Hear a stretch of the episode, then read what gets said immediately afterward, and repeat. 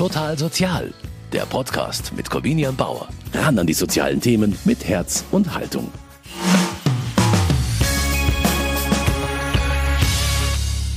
Sternenkinder. So heißen Kinder, die in der Schwangerschaft oder bei der Geburt gestorben sind. Das Thema war lange ein Tabu, seit einigen Jahren ist es aber auch in der gesellschaftlichen Wahrnehmung immer präsenter. Das liegt vor allem daran, dass betroffene Eltern von Sternenkindern inzwischen verstärkt auch öffentlich über ihren Verlust sprechen, wie zum Beispiel das US-Model Chrissy Teigen. Die 34-Jährige machte vor kurzem über die Social-Media-Plattform Instagram bekannt, dass sie und ihr Mann, Sänger John Legend, ihr drittes Kind zur Hälfte der Schwangerschaft verloren haben. So wie ihr geht es jedes Jahr auch tausenden Frauen hier in Deutschland. Hilfe bekommen die Betroffenen inzwischen bei vielen Organisationen. Im Erzbistum München und Freising, so zum Beispiel beim Verein Verwaiste Eltern und trauernde Geschwister. Seit 30 Jahren gibt es den Verein. Mehr als 50 Selbsthilfegruppen in ganz Bayern treffen sich da, um über den Verlust eines Kindes zu sprechen. So zum Beispiel auch Eltern, die ihr Kind durch einen Unfall oder Suizid verloren haben oder deren Kinder eben vor oder bei der Geburt gestorben sind. So eine Sternenmutter ist Petra Meyer.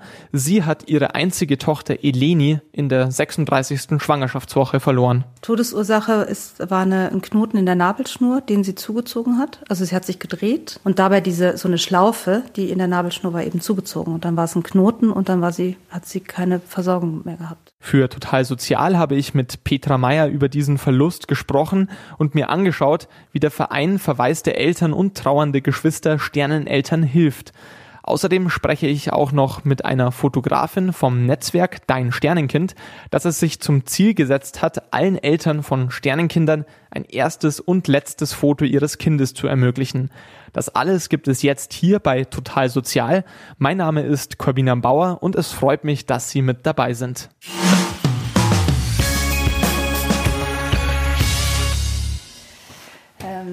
Also wir haben hier ein Bild von unserer Tochter stehen. Äh, das ist am letzten Tag entstanden im Krankenhaus. Äh, das war der Freitag. Petra Meyer deutet auf das Foto von Eleni, ihrer Tochter. Neben dem Bild im Bücherregal von Meyers Wohnzimmer steht auch ein kleines Fotoalbum. Rund 50 Bilder ihrer Tochter hat die 43-Jährige darin gesammelt. Jedes einzelne zeigt Eleni als Neugeborenes. Älter ist sie nie geworden. Sie ist ein Sternenkind, wurde von Petra Meyer tot geboren. Fünf Jahre ist das her. Kein Schrei eines neu beginnenden Lebens war damals im Kreissaal zu hören. Es war eine sogenannte stille Geburt. Dabei war zuvor eigentlich alles so gut gelaufen. Die Schwangerschaft war eigentlich ganz normal, außer dass wir uns, ja, ich hatte vorher schon eine Fehlgeburt, von daher war ich schon sehr ängstlich am Anfang. Als wir dann über diese, ja, berühmten zwölf Wochen drüber waren, war es für mich eine ganz normale Schwangerschaft.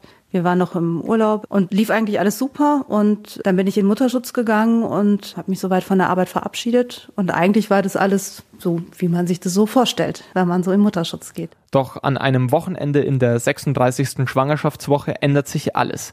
Bei der Untersuchung durch die Hebamme am Freitag scheint noch alles gut zu sein. Am Samstag wird Eleni dann unruhig und am Sonntag spürt Petra ihre Tochter überhaupt nicht mehr. Zunächst macht sie sich aber keine Sorgen, da die Bewegungen von Kindern im Mutterleib mit wachsender Größe gegen Ende der Schwangerschaft im Allgemeinen deutlich weniger werden. Am Montag bei einer vermeintlichen Routineuntersuchung dann der Schock. Das war ein normaler Ultraschall und dann habe ich aber schon gesehen, dass da was nicht stimmt, also am Gesicht der Ärztin. Äh, ich bin dann sozusagen an dieses, an dieses Ultraschallgerät gekommen, wo man den Blutdurchfluss sehen kann und da habe ich schon gesehen, dass da nichts ja, dass, dass sie eben tot ist. Und dann hat die Ärztin mir das auch gesagt. Das war dann mittlerweile schon die Oberärztin. Also die andere Ärztin hatte die Oberärztin geholt. Da weiß man eigentlich schon, dass irgendwas nicht so ganz in Ordnung ist. Die Diagnose? In der Nabelschnur hatte sich eine Schlaufe gebildet, die Eleni bei einer Drehung zu einem Knoten zuzog. Dadurch wurde sie nicht mehr mit Sauerstoff versorgt. Die Ärzte konnten nichts mehr für das kleine Mädchen tun. Also ich glaube, ich habe es nicht wirklich verstanden, was sie mir gesagt haben. Also so im, im Bauch. Im Kopf habe ich verstanden, okay, sie ist tot, jetzt muss irgendwas passieren. Aber das war ein reines Kopfding. Und das, ähm, dann habe ich irgendwie, ich habe einfach funktioniert. Also ich wusste jetzt, irgendwas wird jetzt passieren, irgendwas muss jetzt ablaufen und ich muss jetzt verstehen, was ich als nächstes tun muss. Das ist, glaube ich, Autopilot. Das ist keine, das ist keine bewusste Entscheidung. Die trifft man nicht. Als erstes kontaktiert Petra ihren Mann. Entscheidungen müssen getroffen werden.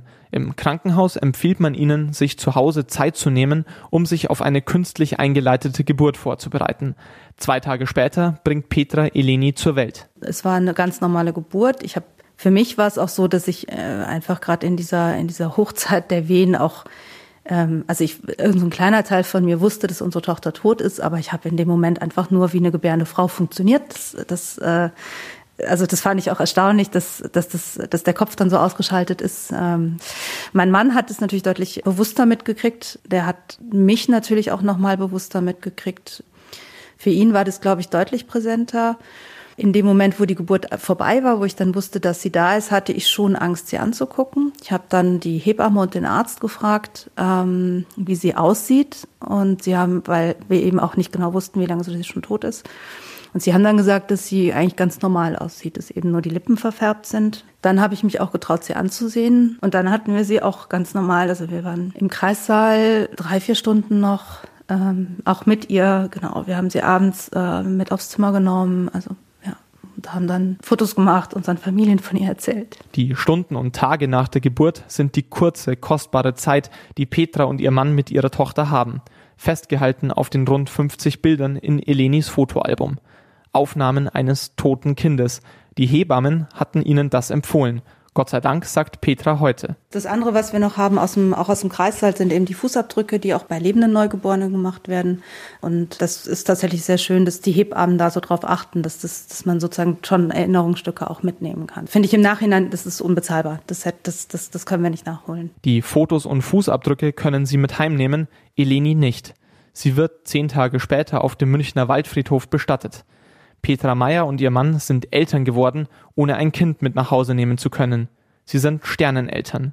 In der Zeit nach der Geburt ein für Petra schwer auszuhaltender Umstand. Eine sehr gute Freundin von mir war schwanger zu der Zeit. Wir haben dann einfach jedes Mal geguckt, klappt es heute mit dem Treffen? Sie war noch schwanger, ich nicht mehr. Ähm, das war einfach schwierig. Und da gab es auch Situationen, wo wir uns angeguckt haben und dann bin ich wieder gegangen, weil es einfach nicht ging an dem Tag. Hilfe findet Petra bei anderen Betroffenen. Ihre Rückbildung macht sie bei einem speziellen Kurs für Sternemütter. Über Infomaterial stößt sie außerdem auf den Verein Verwaiste Eltern und trauernde Geschwister und findet dort Menschen, die ihr Schicksal teilen. Und das war in der Situation einfach eine große Stütze, weil wenn ich mit diesen anderen verwaisten Müttern gesprochen habe, dann ich musste nichts erklären, ich musste nicht so aufpassen. Ich konnte irgendwie dieses Hadern damit, dass wir dieses Pech einfach hatten, ja, und andere nicht. Damit konnte ich zum Beispiel da hingehen. Da konnte ich ähm, auch ein, also so ein bisschen meine kaputte Welt, die anderen haben die halt geteilt. Und da konnte ich auch so dieses ganze Entsetzen darüber, da, das, das, das spricht sich einfach besser mit anderen betroffenen Eltern. Und ich spreche jetzt mit Astrid Gosch-Hagenkort. Sie ist für den Bereich Sternenkinder bei den verwaisten Eltern und trauernden Geschwistern zuständig. Frau Gosch-Hagenkort, auch Sie haben vor 14 Jahren eine Tochter im letzten Drittel Ihrer Schwangerschaft verloren. Jetzt helfen Sie anderen Eltern, mit so einem Schlag umzugehen. Kann man über so etwas überhaupt hinwegkommen? Man kann es nicht so verarbeiten, dass man sagt, irgendwann ist alles wieder gut. Was man aber kann im Laufe der Zeit, da hat jeder Trauernde, jede Trauernde ihr eigenes Tempo, ist, dass man lernen kann, mit diesem Verlust zu leben. Also dieses Gefühl, eine liebevolle Verbindung zu dem verstorbenen Kind zu haben und trotzdem auch wieder ja, an dem Leben teilzuhaben und, und ein glückliches Leben zu führen. Bei den verwaisten Eltern und trauernden Geschwistern gibt es da viele Angebote in Form von Selbsthilfegruppen, individuellen Beratungen oder zum Beispiel auch einem Trauercafé, in dem sich Eltern austauschen können. Im direkten privaten oder familiären Umfeld machen aber viele Eltern auch die Erfahrung, dass das Reden über den Verlust eines Sternenkindes noch immer so eine Art Tabu darstellt. Woran liegt das? Das ist auch heute, wo wir so ein Generationenproblem irgendwie haben, dass eben die ähm, eigenen Eltern sagen, ach, wird schon und ne, du bist ja nicht die Einzige und reiß dich mal zusammen, dass solche Signale kommen und sich die erwachsenen, jetzt betroffenen Eltern ähm, da nicht verstanden fühlen. Und deswegen sind eben auch diese Gruppen so wichtig, weil ich immer wieder gespiegelt bekomme und es auch selber erlebt habe, dass man sich ähm, nirgendwo so gut verstanden fühlt wie in dem Kreis von Menschen, die das auch erlebt haben. Und die Tabuisierung kommt sicherlich auch daher, dass es natürlich immer an, an die eigenen Ängste rührt. Also gerade wenn Menschen auch Kinder haben, ist es denkt man natürlich immer sofort, oh, was wäre, wenn meinem Sohn, meiner Tochter irgendwas passieren würde. Und darüber möchte man natürlich lieber nicht nachdenken. Menschen, die selbst diese Erfahrung gemacht haben, können den Betroffenen also am besten helfen. Der Verein bildet diese Trauerbegleiter unter anderem auch aus. Ein Rezept, um die Trauer zu bewältigen, werden Sie aber auch nicht haben, oder? Nein, eine pauschale Erste Hilfe gibt es nicht. Aber was allen Eltern gut tut, ist erstmal einen Raum zu haben, wo sie so sein dürfen, wie sie sind, mit allen ihren oft auch ambivalenten Gefühlen. Und dass jemand da ist, der einfach erstmal zuhört, ohne irgendetwas zu werten. Und ja, ich habe auch Eltern wirklich erlebt, die gesagt haben, ich kann mir keine, in Anführungsstrichen, dummen Ratschläge von irgendjemand anhören, der das selber nicht erlebt hat. Die wissen ja alle nicht, wie das ist, aber jetzt von ihnen kann ich sie annehmen. Also da ist äh, oft dieses Gefühl, ich werde nicht verstanden, ich bin getrennt von denen, die um mich herum sind. Natürlich bekommen äh, trauernde Eltern auch gerade, wenn sie sehr früh Kinder verlieren, äh, solche Aussagen äh, wie ja, es war ja noch gar kein richtiges Kind und äh, ihr könnt ja noch andere bekommen. Also dieses Bestreben der Umwelt auch, das schnell wieder wegzumachen und drüber zu gehen und vielleicht zu gucken, ob es ein neues Kind gibt, so ungefähr. Und deswegen ist es für die äh, betroffenen Eltern ganz wichtig, äh, dass dieses Kind, und sei es noch so klein, ähm, einen Raum kriegt, erstmal das zu realisieren, dass es dieses Kind trotzdem gibt. Und auch gerade bei äh, Eltern, die zum ersten Mal ähm, schwanger gewesen sind, äh, zu realisieren, dass sie trotzdem auch Eltern geworden sind. Also dass es dafür einen, einen Raum gibt und natürlich auch konkrete äh, Hilfestellungen. Was haben andere, kind, äh, andere Eltern gemacht? Ähm, was die, die Bestattung, die Verabschiedung, ähm, Erinnerungen ähm, schaffen. Was gibt es da für Ideen? Was haben andere gemacht? Da sind auch die Eltern oft sehr dankbar dafür. Sie haben es gerade angesprochen, besonders schwer ist es auch für Eltern, die ihr Kind sehr früh verloren haben, da Verständnis für ihre Trauer zu bekommen. Die zwölfte Woche gilt ja da immer als Zeitpunkt, an dem viele von einer Schwangerschaft überhaupt erzählen. Gibt es bei den verwaisten Eltern auch so eine Art Begrenzung oder wird da jeder beraten? Ja, zu uns kann prinzipiell jede Mutter, jeder Vater kommen. Gerade für die Eltern oder die Frauen, die ihr Kind sehr früh in der Schwangerschaft verlieren, ähm, ist es oft besonders schwierig, weil es sie selber vielleicht gerade realisiert haben, dass sie schwanger sind. Oft weiß es das Umfeld auch noch nicht mal. Also die sind oft sehr alleine damit und äh, denen auch zu sagen, ja, für dich ist hier genauso ein Platz da, auch in der Gruppe ist ein Platz für dich. Und ähm, auch denen nochmal, ja, so, sie so rückzuversichern, dass sie trotzdem auch Eltern geworden sind und dass sie um ein, ich sage jetzt mal, acht Wochen altes Kind genauso trauern dürfen, wie um ein Kind, was am Ende der Schwangerschaft gestorben ist. Ähm, das tut vielen Eltern sehr gut. Und die anderen Eltern erkennen das auch in der Gruppe an? Ja, das ist uns wichtig, dass äh, auch eine Haltung in der Gruppe ist, dass äh, da nichts bewertet wird, dass die Trauer ist um jedes Kind gleich. Also da treffen sie sich alle. Das gilt auch für Frauen, die ähm, einen Schwangerschaftsabbruch gemacht haben. Also auch da arbeiten wir darauf hin, dass dann ein Platz ist für die, weil die genauso ein bisschen unter den Tisch fallen. Weil die Trauer ist für alle Eltern gleich. Und da ist es egal, aus welchem Grund, in welcher Schwangerschaftswoche das Kind gestorben ist. Also da soll jede Frau, jeder Mann seinen Platz, ihren Platz finden. Sie sagen jetzt Männer. Im Zusammenhang mit Sternenkindern spricht man aber vor allem mit Frauen. Trauern Männer genauso? Prinzipiell erstmal ja. Vielleicht zeigen es äh, manche anders. Ähm, Gerade wenn das Kind natürlich noch im Mutterleib ist, hat die Mutter eine längere, keine jetzt intensivere Bindung im Sinne von, ah, der Vater ist irgendwie außen vor, aber sie hat natürlich eine längere Zeit auch mit dem Kind und dass es da nicht unter den Tisch fällt. Also auch da gucken wir sehr drauf, gerade auch wenn die Paare dann hier zusammen äh, sind, wie es dem Mann auch geht. Oder auch in, in Gesprächen mit der Frau ist der Mann im Kopf immer mit dabei und wir fragen natürlich auch, wie geht es ihm und könnt ihr euch gegenseitig unterstützen? Wie ist das? Also das ist schon auch ganz wichtig. Wir haben jetzt viel darüber gesprochen, welche Hilfen sich betroffene Eltern in ihrer Organisation holen können. Das hat alles damit zu tun, dass, Sie haben es vorhin angesprochen, das direkte Umfeld häufig überfordert ist mit der Situation. Haben Sie ein paar Tipps für die Freunde und Familienmitglieder, wie man sich verhalten sollte oder was man auf alle Fälle nicht machen sollte?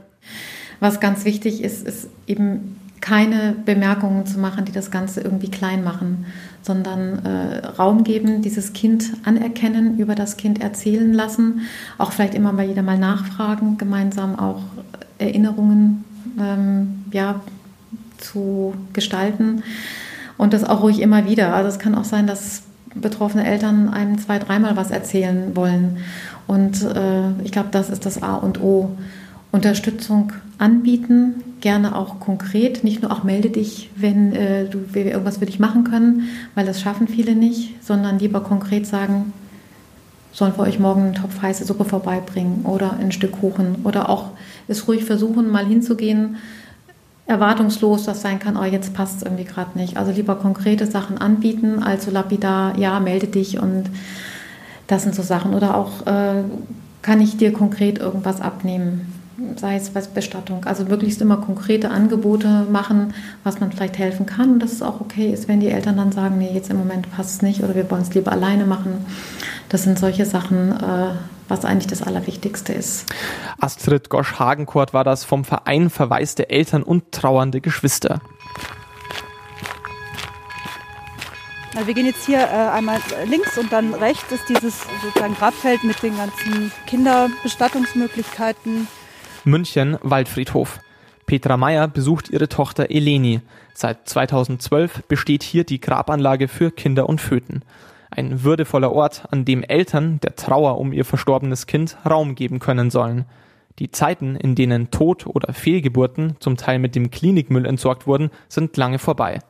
Eleni liegt in der Anlage Schmetterling begraben. Da vorne, wo das bunte Windrad sich dreht, da sieht man es auch schon. Äh, genau, das gab es jetzt quasi dieses Jahr zum Jahrestag der Geburt.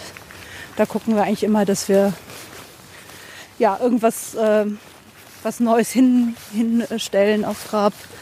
Ähm, und sonst gibt es halt mal eine Blume oder so. Fünf Jahre sind seit Elenis Beerdigung inzwischen vergangen. Wie ein Grab sieht das Feld, vor dem Petra Meyer jetzt steht, auf den ersten Blick aber nicht aus. Vier große Blumenbeete bilden die Flügel eines Schmetterlings. Überall ragen aus ihnen Windräder, bunt bemalte Steine, Laternen und kleine Tierskulpturen auf Sterben heraus. Also die Friedhofsverwaltung, also die sagen eigentlich, man soll nichts Großes draufstellen und so, aber das natürlich nehmen die hier nichts runter von den Gräbern oder so. Die legen aber immer zum Beispiel so Flusskiesel hin. Das sind wirklich Isarkiesel und wir haben den dann, also Eleni heißt ja die helle oder die, die strahlende so ein bisschen und dann haben wir relativ schnell entschieden, dass wir das eigentlich so gelb anmalen und haben dann so in Rot oder in Dunkelrot eben ihren Namen draufgeschrieben, einfach als schöne Kontrastfarbe. Und so sieht die Grabanlage auf den ersten Blick etwas wie der Vorgarten mancher Kindertagesstätten aus. Ein Effekt, der durchaus beabsichtigt ist. Die Sternenkinder sind hier in einer Gruppe. Zwar wird jedes Kind explizit einzeln beerdigt, Trennungen zwischen den einzelnen Gräbern gibt es aber keine. Auch Grabsteine gibt es abgesehen von dem bunt bemalten Isarkiesel nicht. Wir fanden es aber eigentlich ganz schön, dass es eben so eine, so eine Anlage ist, wo eben mehr Kinder sind, wo das auch eben nicht so dieses typische eingekastelte Friedhofsding ist. So ein bisschen, genau. Also gerade für ein Kind oder für ein Baby fanden wir das einfach nochmal schöner. Und ab und an trifft man ja mal andere Eltern. Also jetzt vor ein paar Wochen haben wir welche getroffen. Und die haben halt auch gesagt, sie fanden das ganz schön, dass, dass ihr Kind nicht so alleine beerdigt ist. Eine Vorstellung, die vielen Eltern gerade unmittelbar nach der Totgeburt Trost spendet. In einer Zeit, in der Eltern wie Petra Meyer das tun müssen, was für die meisten der schlimmste Albtraum ist, die Beerdigung ihres eigenen Kindes zu planen eine Grabstelle suchen, den Sarg auswählen, die Frage klären, Grabredner ja oder nein, die Verwandtschaft einladen. Kaum war Petra Meyer aus dem Krankenhaus entlassen, mussten sie und ihr Mann all diese Fragen klären. Zehn Tage hatten sie Zeit, um sich auf die Beisetzung vorzubereiten. An die Beerdigung erinnert sich die 43-Jährige heute trotzdem als befremdliches Ereignis. Also ich weiß noch, dass die, die war am Montagmorgen um acht oder um neun. Es war irre früh und es war der Montag nach der Wiesen. Das war irgendwie, das war total skurril. Meine Eltern sind dann angereist, die wohnen nicht in München und waren dann bei der Beerdigung auch dabei. Und dann sind wir irgendwie morgens halt hierhin, so in aller Herrgottsfrühe und haben uns drüben in dieser Aussegnungshalle sozusagen getroffen und sind dann mit so einem Beerdigungszug eigentlich hier so lang und dann war so diese Beisetzung. Ich kann mich da überhaupt nicht mehr so viel dran erinnern. Das war irgendwie, das war so ein typischer Oktobertag und sehr grau und ich fand es also für mich war ehrlich gesagt diese Verabschiedung im Krankenhaus so die richtige emotionale. Also wir haben uns auch im Krankenhaus sehr bewusst von ihr ähm, verabschiedet, dass wir sie da das letzte Mal sehen. Und dann war das irgendwie nur noch so dieser Sarg, der dann, ja, der dann halt in die Erde versenkt wird. Das war irgendwie ganz skurril. Dennoch entwickelte sich der Friedhof für Petra Meyer in der Zeit nach der Geburt zum wichtigen Ort für die Trauer. Mindestens einmal im Monat kommen sie und ihr Mann hierher, um Eleni zu besuchen. Im ersten Jahr nach ihrem Tod sogar wöchentlich. Petra erinnert sich daran als schwierige Zeit, in der sie aber auch feststellte, dass sie nicht alleine ist. Dann hat man das natürlich schon gesehen. Also irgendwann waren dann hier halt so ein Stück weiter sozusagen die Beerdigungen und dann auch in dem nächsten Flügel von diesem Schmetterling.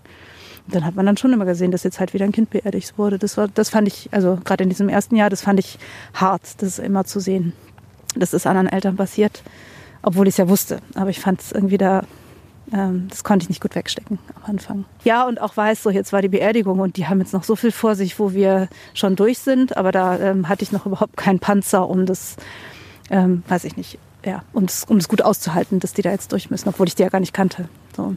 Das verbindet schon, auch wenn man die Leute nicht kennt. Deshalb ist Petra froh, dass es das Angebot der Kinder- und Fötenbestattung auf dem Waldfriedhof gibt.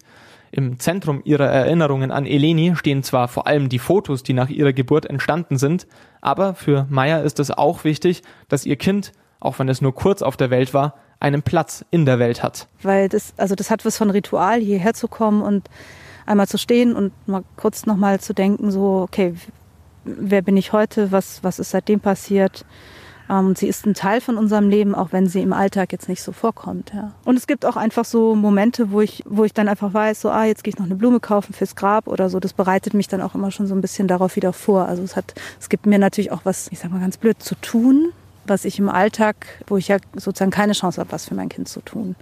Ähm, weil ich einfach, ich habe keine lebenden Kinder, also ich werde kein Kind vom Kindergarten abholen, aber dass ich dann halt mal regelmäßig eine Blume kaufen kann oder so, das ist dann sozusagen mein Äquivalent vielleicht dazu. So wie Petra Meyer empfinden das viele Sterneneltern. Nur acht Jahre nachdem die Grabanlage Schmetterling am Waldfriedhof eröffnet wurde, ist sie schon fast ausgelastet. Das Thema Sternenkinder ist in den letzten zehn Jahren immer bekannter geworden. Mit dazu beigetragen hat auch das Netzwerk Dein Sternenkind. Die Idee dabei, Bilder der verstorbenen Kinder sollen den Eltern als Erinnerung bleiben. Rund 600 Fotografen machen dabei ehrenamtlich mit. Mit einer von ihnen, Susanne Kraus, spreche ich jetzt telefonisch. Sie ist professionelle Fotografin und spezialisiert auf Geburtsfotografie. Seit 2017 unterstützt sie da auch das Projekt Dein Sternenkind.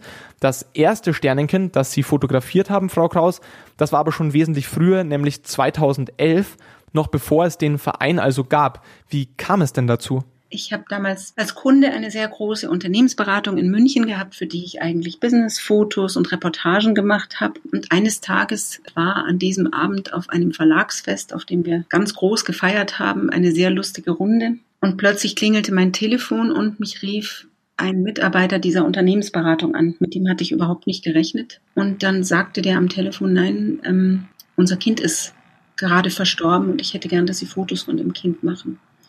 Und das hat mich damals, ich kannte mich mit Sternenkindfotografie überhaupt noch nicht aus. Ich hatte noch gar nie davon gehört. Und ich habe erstmal spontan zu dem gesagt, nee, das kann ich nicht. Ich musste erstmal drüber nachdenken. Und dann rief seine Frau nochmal an und hat zu mir gesagt, dass sie das verstehen kann, dass ich da jetzt Bedenken habe.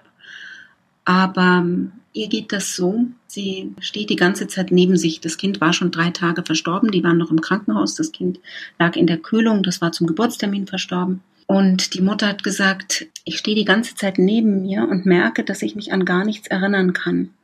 Und ich möchte sie einfach bitten, seien Sie mein Gedächtnis. Und das hat mich dann so beeindruckt, weil ich mir dann gedacht habe, das stimmt, ich stehe nicht neben mir. Und ich bin ja auch, wenn ich Reportagen mache, in gewisser Weise das bildhafte Gedächtnis für viele das ist eigentlich eine große Ehre und dann nehme ich das an. Sie sind ja eigentlich Spezialistin für Geburtsfotografie da wissen sie natürlich, was sie tun. Als die Eltern dieses verstorbenen Kindes sie damals gefragt haben, war das aber wahrscheinlich alles ganz neu für sie.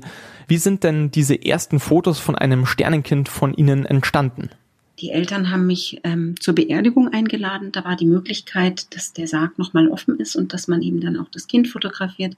Wie schon gesagt, 2011 war das in Deutschland noch überhaupt nicht ähm, populär. Ich kam damals zu der Beerdigung, ähm, habe die Eltern begrüßt, die waren sehr lieb, auch sehr aufgeschlossen habe sie dann einfach nach ihren Wünschen gefragt und die baten dann darum, dass man eben das Kind fotografiert. Auch Geschwister, die da waren, die sich nochmal vom Kind verabschieden und auch den Ablauf der Beerdigung dann. Und ja, das habe ich dann gemacht. War sehr traurig. Ich weiß auch, dass mir damals auch die Tränen gelaufen sind während des Fotografierens, dass ich auch zwischendrin immer wieder so Bedenken hatte. Ähm, bin ich da jetzt nicht so aufdringlich oder ist das jetzt doch voyeuristisch?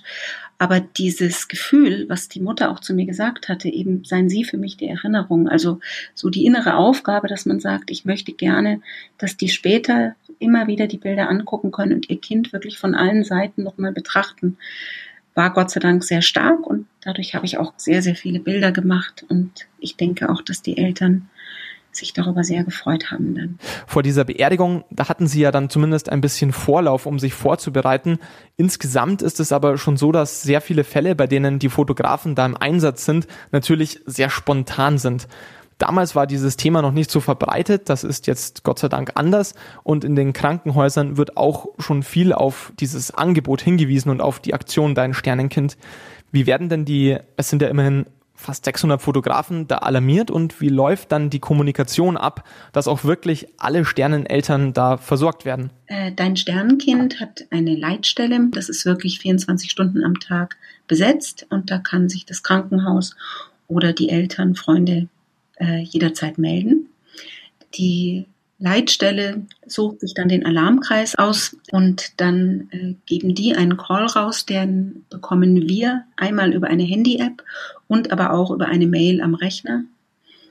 Ähm, da geht bei uns dann im Prinzip ein Alarm los und da stehen dann die ganzen Eckdaten drin, in welchem Krankenhaus das ist, ähm, in welchem Zeitraum. Dann gehe ich da rein, wenn ich Zeit habe und melde mich und sage ihm, dass ich kann ich habe hoffentlich, und meistens ist das so, noch Kollegen, die sich auch melden und die dann auch Bescheid geben, wann sie den Zeitraum abdecken können. Und dann ist meistens der, der den Zeitraum, der auch angefragt ist, am besten abdecken kann, setzt sich dann mit dem Krankenhaus oder mit den Eltern in Verbindung und macht mit denen dann aus, ähm, wie es weitergeht, ob man gleich vorbeikommt oder ob man, äh, ob das in den nächsten Tagen der Fall sein wird, je nachdem. Mhm. Bei normalen Säuglingen, da gibt es ja schon fast so eine Art Fotoshooting, wo man dann darauf wartet, dass das Kind in die richtige Richtung schaut und so. Wie ist das denn bei Sternenkindern? Was sind da die Schwierigkeiten, wenn man eben versucht, eine schöne Erinnerung zu fotografieren? Ja, die Kinder sehen leider nicht immer ähm, so gut aus, weil die ja oft schon längere Zeit im Bauch verblieben sind.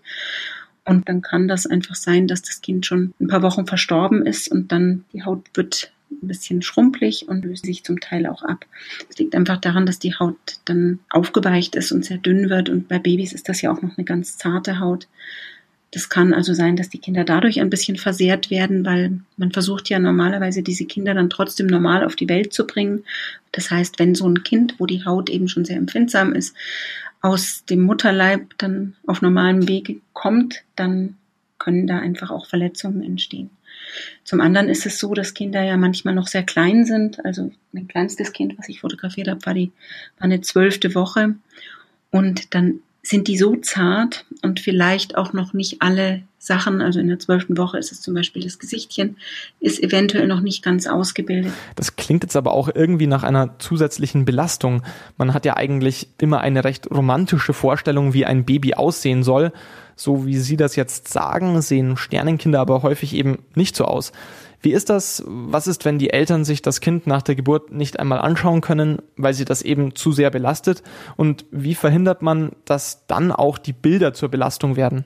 Im Idealfall sagen Psychologen, also wir haben uns da auch mit Psychologen viel schon auseinandergesetzt, sagen die, ist es natürlich toll, wenn die Eltern den Mut haben, das Kind auch zu sehen, weil dann der Trauerprozess ähm, und die Trauerverarbeitung äh, ein bisschen besser funktioniert. Aber trotzdem, wenn Sie eben Fotos haben und sich das nicht zutrauen, dann ist das eine große Hilfe, wenn Sie das irgendwann machen können, weil Sie dann eventuell das, was vielleicht nicht von Anfang an ging, nochmal besser verarbeiten können. Also aus meiner Sicht wäre es fatal, Sie hätten keine Bilder, weil der Prozess, dass sie das irgendwann doch gerne mal gesehen hätten, setzt zumindest meiner Erfahrung nach immer irgendwann ein. Auch noch zehn Jahre später.